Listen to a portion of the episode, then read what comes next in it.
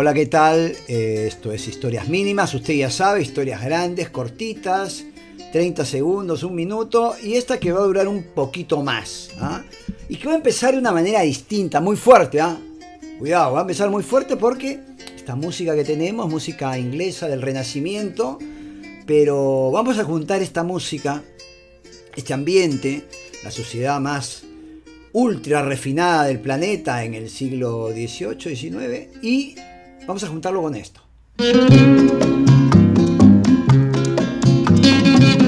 Seguramente lo conoce, los peruanos conocen esto. Lucho Barrios, claro. Yo creo que a todos los hombres les debe pasar lo mismo. Mi niña bonita. Van a ser padres, quisieran tener un niño, luego te nace una niña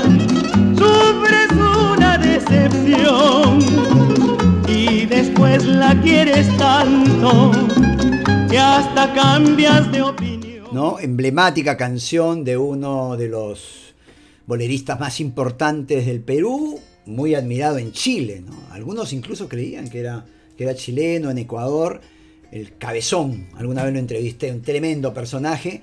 Y esta canción que es un símbolo de los tiempos, ¿no? Porque dice, como he escuchado bien, se llama Mi Niña Bonita, volvemos a la música del Renacimiento, eh, de un señor que va a tener a su hijo, está esperando y dice que todos esperan que el hijo sea varón y cuando es mujer sufren una decepción, ¿no? Producto de una sociedad machista, ¿no? Un reflejo de una época que puede ser esta y que me hace pensar que en mi caso yo también en las dos ocasiones que estaba esperando que mi, mi, mujer, mi esposa, diera a luz, también decía, por favor, que no sea mujer. Yo decía dos cosas, que no sea mujer y que no sea enano. Había pensado, porque ya lo he dicho, hay un programa sobre eso, que la discriminación hacia la gente pequeña es una discriminación tan invisible que algunos piensan que no existe. Entonces no quería eso y después no quería que sea mujer porque vivimos en un país, en un mundo donde se le agrede mucho a la mujer. Y la canción refleja eso. Ahora, pero ¿qué tiene que ver esto con Inglaterra, con el Reino Unido? ¿no? Eh, tiene que ver con que hubo una señora hace algún tiempo que estaba al otro lado de la canción. Es decir, los hombres esperan, en su mayoría, según la canción, tener un hijo. Y las mujeres esperan tener una hija. ¿No? Y este caso, en este caso, ocurría lo mismo doña Francesca, Francesca LG, no LG como la, marca, sino LG con doble E, eh, estaba embarazada y quería tener una hija. Eran tiempos donde no había siglo XVIII, siglo XIX, donde no había pues posibilidad de saber qué era lo que una mujer tenía en la panza, qué iba a dar a luz, hombre o mujer, pero ella estaba segura que que iba a ser mujer. Y le compró todo para una mujercita. Le compró vestidos, le compró muñecas, le compró todo rosado, porque estaba realmente obsesionada. ¿no? ¿Y qué pasó? Dio a luz y cuando le dicen el sexo de su criatura, la señora no lo podía creer, era hombre. Pero estaba tan obsesionada la señora que durante algún tiempo disfrazó a su hijito como niña y le dijo a la familia y le dijo a, las amigas que era mujer. ¿no? Y claro, nadie iba a corroborar eso porque le dejó crecer el pelo y de niño como que uno no se da cuenta si es hombre o mujer. Y listo, llenó el cuarto de muñecas y disfrazó a su hijo, porque eso es lo que, lo que ocurrió, de mujer. Claro, la señora Francesca Elgi había tenido como hijo a un chico que se iba a convertir en un personaje muy famoso. Doña Francesca era la mamá de Oscar Wilde.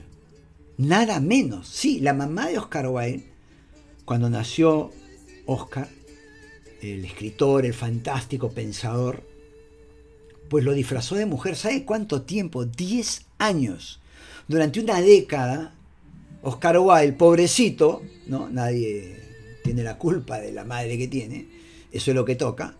Eh, durante 10 años vio desfilar por su ropero coquetos sombreros, graciosos vestiditos y cuanto atavío le ayudara a resaltar su feminidad. Y no solo eso, sino a inventar una feminidad que no la tenía. ¿no?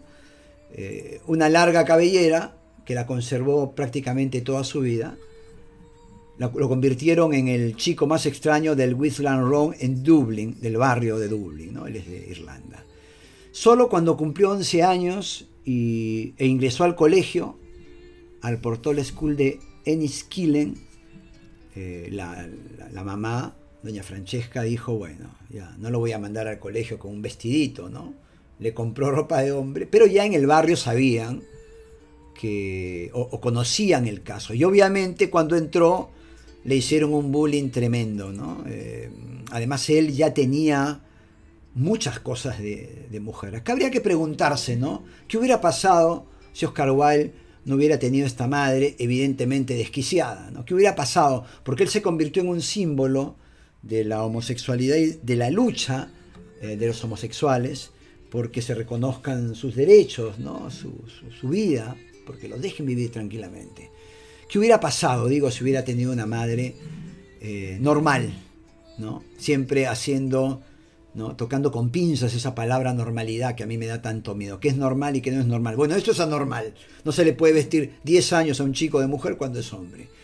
Bueno, de ahí se fue, claro, le hacían bullying en el colegio, se fue a otro colegio y de alguna manera sobrellevó más su situación, pero se recluyó mucho. ¿no? En la lectura, leyó mucho Dickens, mucho de Israeli, leyó los clásicos griegos y esta eh, autoexclusión lo llevó a estar muchas veces solo, y ahí le pusieron uno de sus apodos, tuvo varios, más conocidos, ¿no? El Cuervo Gris. Y, la vida fue complicada para Oscar Wilde, ¿no? Porque ya con eso, empezar así es como, ¿no? Empezar una carrera con un yunque, ¿no? Como nivelas con el resto, ¿no? Eh, obviamente el vestir fue algo eh, fundamental en la vida de Oscar Wilde, tanto que primero se ponía poca ropa masculina y después se convirtió, lo conocemos por, por sus obras, ¿no? Este, la importancia de llamarse Ernesto, qué sé yo, La decadencia de la mentira, Di Profundis, entre otras, pero él empezó siendo crítico de moda y una de las cosas que más repetía es que no le gustaba el traje masculino. Estaba totalmente en desacuerdo con la levita y el chaleco modernos, en esa época se usaba mucho, que según él no eran ni elegantes ni cómodos. Tenía 20 años y ya se había hecho un lugar en el mundo de la moda de, eh, en, en, Inglaterra. Era un personaje recurrente en las reuniones más exclusivas de la sociedad inglesa y cuando él aceptaba ir a una reunión, no sé, presentación de un libro, el matrimonio, qué sé yo, ¿no? alguna de esas reuniones que hay, la tarjeta de invitación decía Mr. Oscar Wilde narrará su último cuento en este cumpleaños, en este, lo que fuera, ¿no? Y en realidad él leía su cuento, pero que lo que la gente esperaba eran sus comentarios sobre la moda, ¿no? Porque era un tipo muy fuera de la época, muy adelantado, que tenía pues conceptos revolucionarios. A ver, ¿cómo se vestía? Esto lo saco de un artículo que escribí hace algún tiempo en el comercio, ¿no? ¿Cómo se vestía Oscar Wilde? En invierno era bien extravagante, le digo, ¿ah? iba a las reuniones con un sombrero blanco de ala ancha que trataba de encauzar sus largos cabellos, que como ya le dije, fueron permanentes en toda su vida y que de alguna forma era herencia de su pasado femenino. Vestía capa o abrigo de pieles, era muy exhibicionista. Ese, ese, ese abrigo de piel no se lo quitaba ni en, en salones cálidos, es decir, cuando hacía mucho calor tampoco se sacaba el abrigo así eh, estuviera incómodo, ¿no? ¿no? Contrario a lo que decía. En verano se ponía una chaqueta de terciopelo, calzón corto, en esa época se usaba así, medias de seda y zapatos escotados de charol con hebillas de plata. Era un personaje, un personajón, ¿no? El atuendo se complementaba con una enorme chalina verde o carmesí, roja, ¿no? Y un gran lirio o girasol ahí en el, en el, en el bolsillo, ¿no? Si la flor era demasiado grande, eh, si no entraba en el ojal, la llevaba en la mano. Era un espectáculo, ¿no? Ahora, era un tipo no solamente se vestía de manera extravagante, sino que tenía formas de, de ser, formas de relacionarse con el mundo bastante, bastante extravagantes. ¿no? En cierta ocasión cuentan que fue a una reunión y había un montón de flores malvas, flores este, malvas morado, ¿no?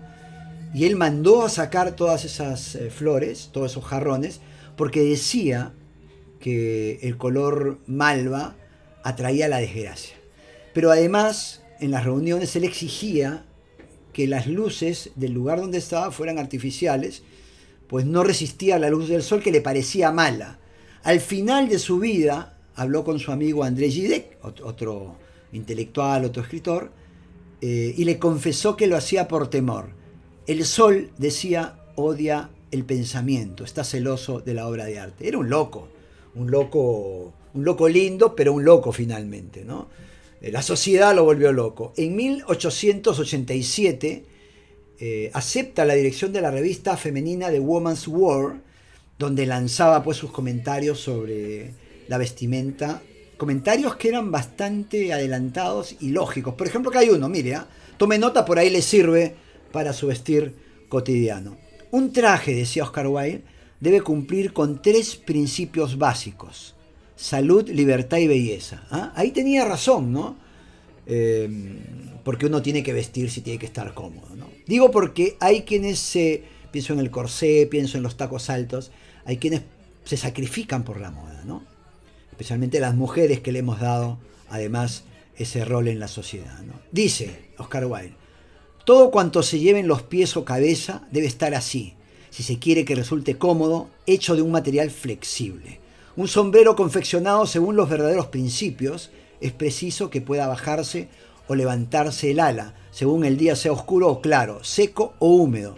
Por su parte, la bota debe ser siempre de cuero blando, y si se usan altas es preciso o bien atarlas por delante, o si no, que suban hasta por encima de la rodilla. Qué personaje, qué vida, ¿no? Y esto que no hemos hablado, no le he hablado, siempre hablo en plural, o a veces hablo en plural, no le he hablado de eh, su homosexualidad, ¿no? que lo llevó a la cárcel, estuvo en la cárcel por delito de sodomía, porque estuvo con el hijo del marqués de Questberry, que curiosamente fue el que dio las reglas modernas del box, ¿no?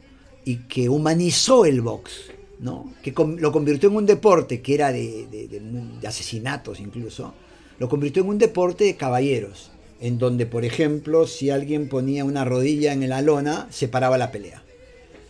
Curiosamente, esa caballerosidad no se notó cuando se enteró que Oscar Wilde estaba con su hijo y lo llevó a la cárcel, de ahí escribe de Profundis. Esa es otra historia, hoy quería contarle de Oscar Wilde, de su madre, de tener hijos o hijas, del bolero, de Lucho Barrios, y esto ha sido historias mínimas. Iba a decir Placer Solitario, ese es mi canal de YouTube. Sí, estoy en YouTube, Placer Solitario, también me encontrar historias. Y listo, esto es todo, 13 minutos. Eh, nos escuchamos en la próxima, gracias por estar ahí.